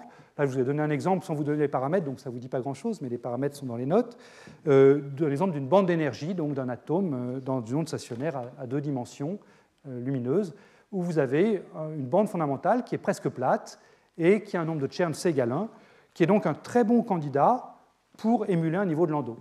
Alors là, il y a un nombre infini de, bandes d'énergie hein, cette fois-ci, parce que c'est un peu comme les niveaux de Landau. Là, je ne suis pas dans une limite de liaison forte. Là, j'ai un infini de bandes d'énergie, mais la bande fondamentale, eh bien, c'est un très bon candidat pour euh, émuler un niveau de Landau. Elle, a la même topologie qu'un niveau de Landau, elle est très fine. Voilà. Donc ça, encore une fois, je n'ai pas, d'expérience à vous proposer pour ça en ce moment, mais euh, j'espère que ça viendra un jour pas trop lointain. Voilà, bien. J'en arrive donc à la, conclusion générale de ce cours. Euh, donc, ce cours, je l'avais dit pour commencer, mais je le redis, faut vraiment le voir comme une introduction. Hein. Il est hors de question de considérer ce cours comme une couverture globale de la matière topologique. Euh, je vous avais donné des chiffres de publication au début, de, au début du, cours, quand j'ai commencé au 1er ou 2 mai. je me suis amusé à reprendre le nombre d'articles sortis pendant ces six semaines de cours, eh bien, il y en a eu 600. Il y a 100 articles par semaine sortis avec le mot topologie ou topological dans le titre ou dans l'abstract. Donc 100 articles par semaine, euh, on ne peut pas tout suivre, hein. donc euh, clairement, et encore moins dans un cours. Donc euh, j'ai été obligé de faire des sélections, des sélections drastiques. Il y a plein de choses intéressantes, même dans le domaine de la photonique et des, atomes, que j'ai dû passer sous silence simplement parce qu'il n'est pas question de tout couvrir. Le premier message que je vous avez donné, et je pense que ça reste le message à garder en tête, c'est que la classification qu'on fait quand on étudie la matière topologique, c'est une classification qui est radicalement différente de celle à laquelle on est habitué quand on se fonde sur les symétries géométriques, qui sont les symétries de réflexion, les symétries de rotation. Les symétries géométriques sont les symétries fragiles. La symétrie de rotation, elle est facile à briser. Vous mettez un petit champ électrique, un petit champ magnétique, vous brisez ces symétries-là. Une symétrie topologique, une classification topologique, elle est robuste. Hein, quand j'ai une bande qui est topologique, qui a un nombre de Chern non nul, eh bien ce nombre de Chern restera non nul, gardera sa valeur, jusqu'à ce que je modifie les paramètres de mon Hamiltonien suffisamment pour que cette bande se touche avec une bande supérieure et se resépare. Donc, associé à cette classification différente, est associé directement à la notion de robustesse. Donc, pour bien rappeler que je n'ai fait qu'une introduction, je vous rappelle que je me suis limité ici à des systèmes périodiques. Euh, on peut faire de la topologie sur des systèmes non périodiques, des quasi-cristaux par exemple. C'est beaucoup plus délicat. Hein. on n'a pas le théorème de Bloch qui est là pour assurer les arrières. Mais il y, a des, gens qui le font et c'est un domaine très actif. Je me suis limité à 1D et 2D. On peut faire des choses à trois dimensions, voire à quatre dimensions, euh, comme je disais à l'instant. Euh, mais pour nos systèmes périodiques 1D ou 2D, ben, on avait des outils simples qui étaient ces nombres d'enroulement, ces nombres d'enveloppement, ces nombres de Chern pour les bandes d'énergie. Je me suis limité à des illustrations dans des systèmes atomiques ou photoniques. Je ne suis pas allé voir du côté de l'acoustique, par exemple, où il y a aussi des très jolies choses, et je suis encore moins allé voir du côté de la matière condensée, qui est là où le domaine est né. Je ne parle pas des hautes énergies, où là la topologie joue un rôle un petit peu différent, mais est bien présente aussi. Et puis, pour finir, je n'ai que très peu abordé le rôle du couplage spin-orbite et des gaps superfluides. Je vous ai parlé un tout petit peu des fioles de spin tout à l'heure. Euh, les gaps superfluides, j'en avais parlé un petit peu à propos du modèle de Kitaïev et des, modes de Majorana. Mais là aussi, ce serait quelque chose qui, mériterait un, un, cours entier. Ça viendra peut-être dans des années ultérieures, mais pour l'instant, j'en ai que très très peu parlé. Euh, c'est néanmoins important, et c'est d'autant plus important si on veut faire une classification systématique. Euh, cette classification systématique existe euh, dans, le cadre de, systèmes sans interaction. c'est ce qu'on appelle le tenfold way, parce qu'il y, a dix catégories possibles de, phases topologiques. Ça, peut être fait à n'importe quelle dimension. J'avais rédigé un petit appendice là-dessus dans un des cours, je crois que c'était le chapitre 2. donc pour ceux que ça intéresse, vous pouvez aller jeter un petit coup d'œil à ce tenfold way. Mais de toute façon, j'en avais dit très peu. Hein. Là encore, il y a des, articles très, très savants et très, très longs euh, pour, pour décrire ces choses-là. Alors, une chose qui manque évidemment dans, ce cours, c'est le rôle des interactions. Euh, c'est également vrai pour ce que je vous ai dit sur la classification périodique. Euh, c'est une classification périodique des, des, isolants topologiques. Cette classification est faite en, en absence d'interaction. Mettre ensemble la topologie et l'interaction, c'est un sujet qu'il faut faire, mais qui est extrêmement difficile. Euh, c'est ce qui se passe dans les féoles quantiques fractionnaires, par exemple. Quand vous mettez les interactions en jeu dans les féoles quantiques, eh bien, au lieu de trouver des plateaux quantifiés de conductivité quantifiés par des entiers, vous avez des nombres rationnels simples qui apparaissent. Euh, c'est un problème qui donne naissance à des phases de la matière qui sont encore mal comprises. Certaines sont bien comprises, mais d'autres sont mal comprises. Donc il y a vraiment beaucoup de questions qui sont encore ouvertes pour les états fortement corrélés qui peuvent apparaître quand vous mettez simultanément la topologie donc des bandes topologiques à une particule, et puis des interactions significatives entre les particules. En particulier, une chose qui a été pressentie depuis longtemps, mais qui reste à être démontrée de manière complètement convaincante sur le plan expérimental, c'est le fait que vous pouvez avoir, au moins à deux dimensions, pour certaines quasi-particules, des statistiques qui ne sont pas du tout les statistiques habituelles de bosons de fermions. C'est-à-dire que vous avez des systèmes, quand vous mélangez topologie et interaction, les quasi-particules qui apparaissent comme excitation élémentaire du système peuvent être telles que quand vous les prenez, ces quasi-particules, et que vous les permutez entre elles, eh bien, la fonction d'onde finale ne se déduit pas de la fonction initiale simplement par une multiplication de moins 1 puissance quelque chose, si vous allez faire une statistique de fermion, mais ça peut être des phases, des phases qui, peuvent être n'importe quoi, ça peut être une matrice, c'est-à-dire qu'on peut avoir des statistiques non abéliennes. Et donc ça, bah, c'est quelque chose qui, reste à démontrer et euh, qui, est vraiment extrêmement important sur le plan conceptuel. Et je terminerai par euh, quelque chose que j'ai dit d'autres fois dans d'autres conclusions de cours, mais qui, je crois, là est vraiment tout à fait pertinent. C'est le fait que les systèmes atomiques et photoniques qu'on a vus, euh, ils sont extrêmement flexibles. Hein. Vous avez vu comment est-ce qu'on peut construire des Hamiltoniens brique par brique, lien par lien. Ils sont également très purs. Euh, ce sont des, Hamiltoniens, enfin au moins pour ce qui concerne les atomes, où on peut avoir un contrôle fin des interactions grâce à des résonances de diffusion, des résonances de Feshbach. Et donc, je suis vraiment convaincu que ces systèmes peuvent apporter des contributions significatives à l'exploration de, ce champ de recherche qui encore reste à défricher, qui est donc la combinaison entre la topologie d'une part et puis les interactions d'autre part. Voilà, je vous remercie. Retrouvez tous les contenus du Collège de France sur www.colège-2-france.fr.